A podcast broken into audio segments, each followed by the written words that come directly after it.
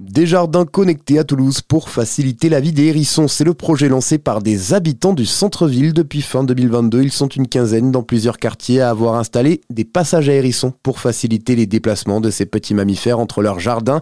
Un projet financé par France Nature Environnement et mis en œuvre localement par l'association Nature en Occitanie, dont Mickaël Nicolas fait partie. Il est avec nous aujourd'hui pour en parler. Bonjour Mickaël. Bonjour. Vous êtes éducateur naturaliste. Expliquez-nous comment ce projet s'est mis en place et pourquoi particulièrement aider les hérissons à Toulouse. Alors en fait, le hérisson, c'est un peu un, emblème de la nature en ville. Or, on a la chance euh, sur, euh, sur la commune de Toulouse d'avoir encore de, de, grands espaces verts publics et une bonne partie aussi d'espaces verts privé. Donc il y avait un fort potentiel sur euh, sur cette commune de pouvoir développer ce, ce projet de passage de passage à hérisson. Associé à ça, euh, de par le lancement de l'action Trésor de mon jardin, on avait aussi une, euh, la possibilité de pouvoir faire connaître cette action un petit peu plus facilement et le fait d'avoir un, un, réseau de bénévoles euh, assez impliqués à l'association avec des connaissances naturalistes notamment nous a permis de pouvoir créer une première une première approche de voisin en voisin pour initier cette action de, de passage à hérisson qui a pris de plus en plus d'ampleur grâce au bouche à oreille localement. Pourquoi c'est important de créer ce genre de passage à hérisson dans son jardin? Ils ne viennent pas naturellement?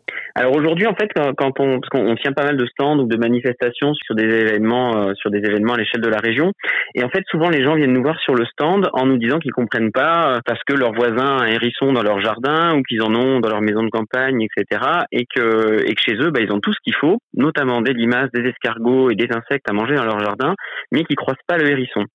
Et, euh, du coup, on leur explique assez assez facilement que bah, un animal, il a besoin certes de manger, mais il a aussi besoin de se déplacer.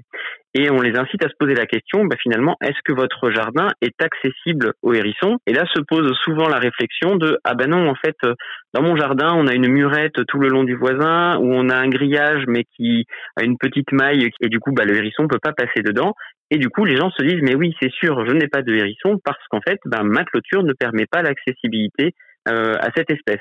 Alors ce que vous faites en impliquant les habitants dans ce genre de projet, ça s'appelle de la science participative. Ça sert à quoi exactement? Le premier objectif, c'est euh, de, de, rendre le citoyen acteur de la recherche scientifique et de la recherche naturaliste.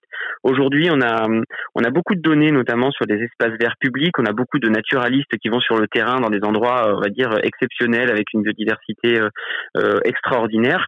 Or, on a peu de données dans le, dans le milieu urbain parce que peu intéressant pour les naturalistes parce que c'est pas des paysages comme les Pyrénées euh, ou autres. Donc c'est pour ça qu'on s'est surtout intéressé euh, qu'on s'est surtout intéressé à ces à ces Donc déficit de connaissances euh, naturalistes pour lesquels le citoyen peut nous apporter, ben parce qu'en plus il est directement chez lui, donc c'est facile de, de, regarder par la fenêtre. les sciences participatives, c'est aussi un outil de sensibilisation.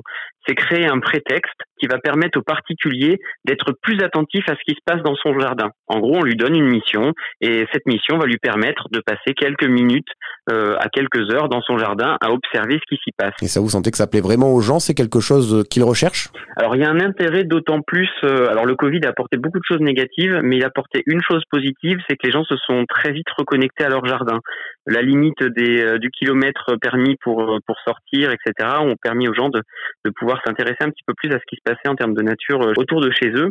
Et suite au Covid, on a eu beaucoup de gens qui, sont, qui nous ont sollicité à l'association parce qu'ils voulaient planter des haies, planter des arbres, accueillir des oiseaux, accueillir plus d'insectes, etc. Et donc, bah, nous, du coup, on a, on a essayé de développer ce type de projet pour répondre à cette demande.